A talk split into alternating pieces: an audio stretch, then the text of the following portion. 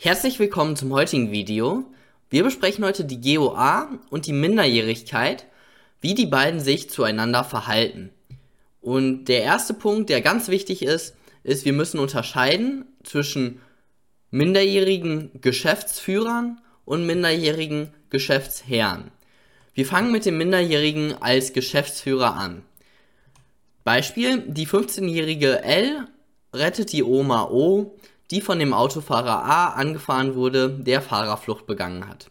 Das ist ein klassisches, auch fremdes Geschäft und die L ist hier die Geschäftsführerin, weil die eben die Oma rettet. Gucken wir uns jetzt die spezielle Regelung bei den Paragraphen 677 fortfolgende an, nämlich den Paragraph 682. Und der gilt nur für den Geschäftsführer, wenn der minderjährig ist.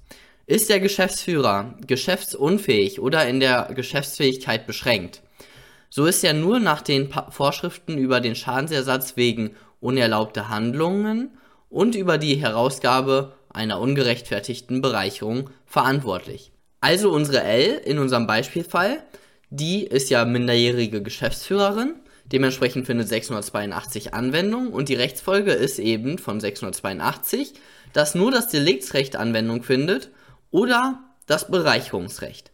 Jetzt habe ich drei Punkte, die ich hier nochmal hervorheben möchte. Es gilt nur, wenn der minderjährige Geschäftsführer ist. Nur dann gilt Paragraph 682. Zweiter Punkt, insbesondere schließt Paragraph 682 den Anspruch nach 667 aus, der sowohl bei der echten, berechtigten als auch bei der echten, unberechtigten GOA gilt. Das steht nämlich in 681 Satz 2, der auf das Auftragsrecht verweist. Ich glaube zwischen 666 und 668 verweist er und zwischen 666 und 668 ist natürlich insbesondere der 667. Das ist der wahrscheinlich wichtigste Anspruch ähm, zwischen diesen dreien. Und dementsprechend wird durch 682 insbesondere der Anspruch nach 667, also die Herausgabe des Erlangten, wird verhindert. Das bedeutet für unseren Fall, wenn die L jetzt in irgendeiner Abwandlung, sagen wir 50 Euro oder so erlangt hat, weil die lagen irgendwie auf dem Boden oder so, keine Ahnung, irgendwie erlangt die L etwas und dann versucht ja die Geschäftsherrin, nämlich die O jetzt hier, den Anspruch auf 681 Satz 2 geltend zu machen, dann findet aufgrund von 682 wird dieser Anspruch nach 667 ausgeschlossen. Also die L, die minderjährige L, muss nicht die 50 Euro herausgeben. Und der dritte Punkt, noch ganz wichtig, dieser Paragraph 682, der gilt auch bei der Geschäftsanmaßung. 687 Absatz 2 behandelt jemand ein fremdes Geschäft als sein eigenes, obwohl er weiß, dass er dazu nicht berechtigt ist. So kann der Geschäftsherr die sich aus den 677, 678, 681, 682 ergebenen Ansprüche geltend machen. Macht er sie geltend, so ist er dem Geschäftsführer nach 684 Satz 1 verpflichtet. Das bedeutet, wenn unsere L, die minderjährig ist, jetzt ein Fahrrad klaut von der Person X und jetzt das Fahrrad, was sie geklaut hat, verkauft sie. Sie hat positive Kenntnis davon, dass es sich um ein fremdes Geschäft handelt und sie war dazu nicht berechtigt. Das heißt, wir haben eine unechte GOA, nämlich in Form der Geschäftsanmaßung.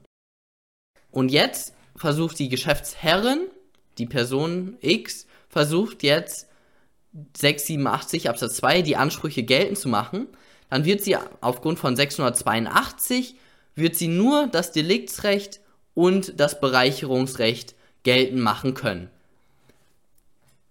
Perfekt. Ich hoffe, das ist klar geworden. Also der 687, äh, der 687, der, da steht eben 682 drin. Und bei 682, ja, da steht eben drin, dass nur Deliktsrecht und Bereicherungsrecht gegenüber einem minderjährigen Geschäftsführer geltend gemacht werden kann. Und jetzt kommt die zweite Kategorie, nämlich der Minderjährige als Geschäftsherr. Also wir hatten gerade den Minderjährigen als Geschäftsführer Jetzt kommt der Minderjährige als Geschäftsherr.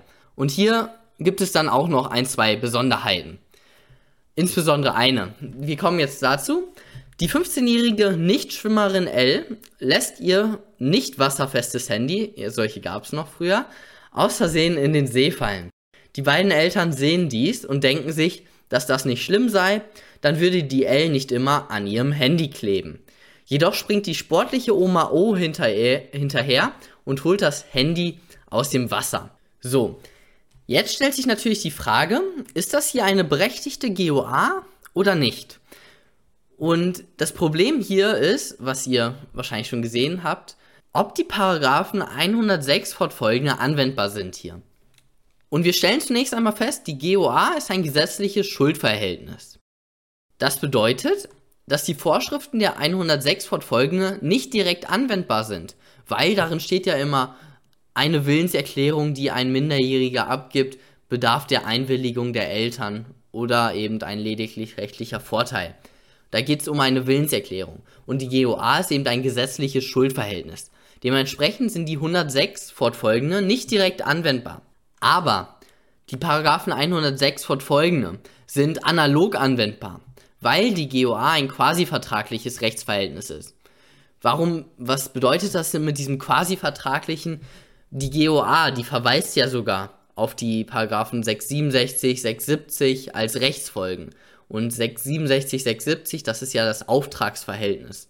Das heißt, die GOA ist halt quasi wie ein Vertrag, aber es wird durch Gesetz begründet.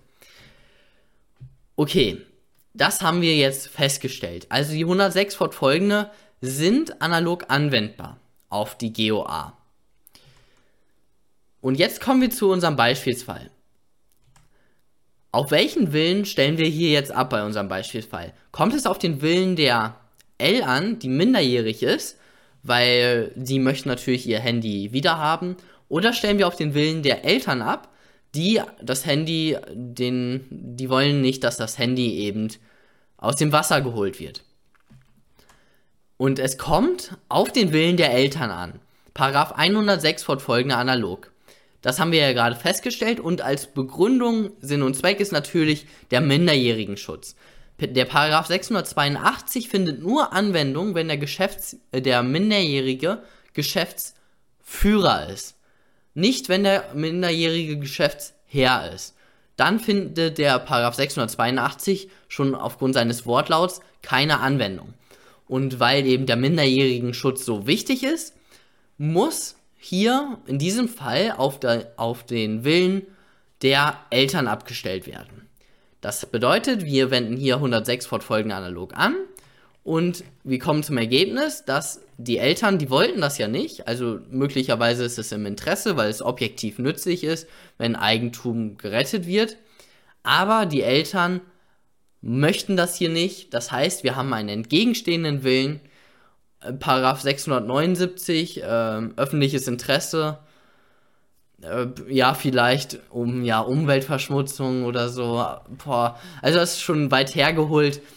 Ähm, wir kommen also hier zum Ergebnis, dass es eine unberechtigte GOA ist und dementsprechend hätten die Eltern einen Anspruch gegen die O auf Herausgabe des Handys nach 681, 667 aber sie hätten es natürlich auch bei einer berechtigten GOA. Als kleiner, kleines By the way.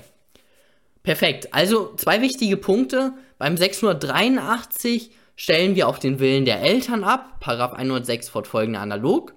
Und wenn es sich um einen minderjährigen Geschäftsführer handelt, denken wir an den Paragraph 682 BGB, wonach der minderjährige Geschäftsführer nur nach dem Deliktsrecht oder nach dem Bereicherungsrecht belangt werden kann. Perfekt, das war's auch schon vom, vom heutigen Video. Ganz kurz und wir sehen uns beim nächsten Mal. Kommentare könnt ihr wieder da lassen.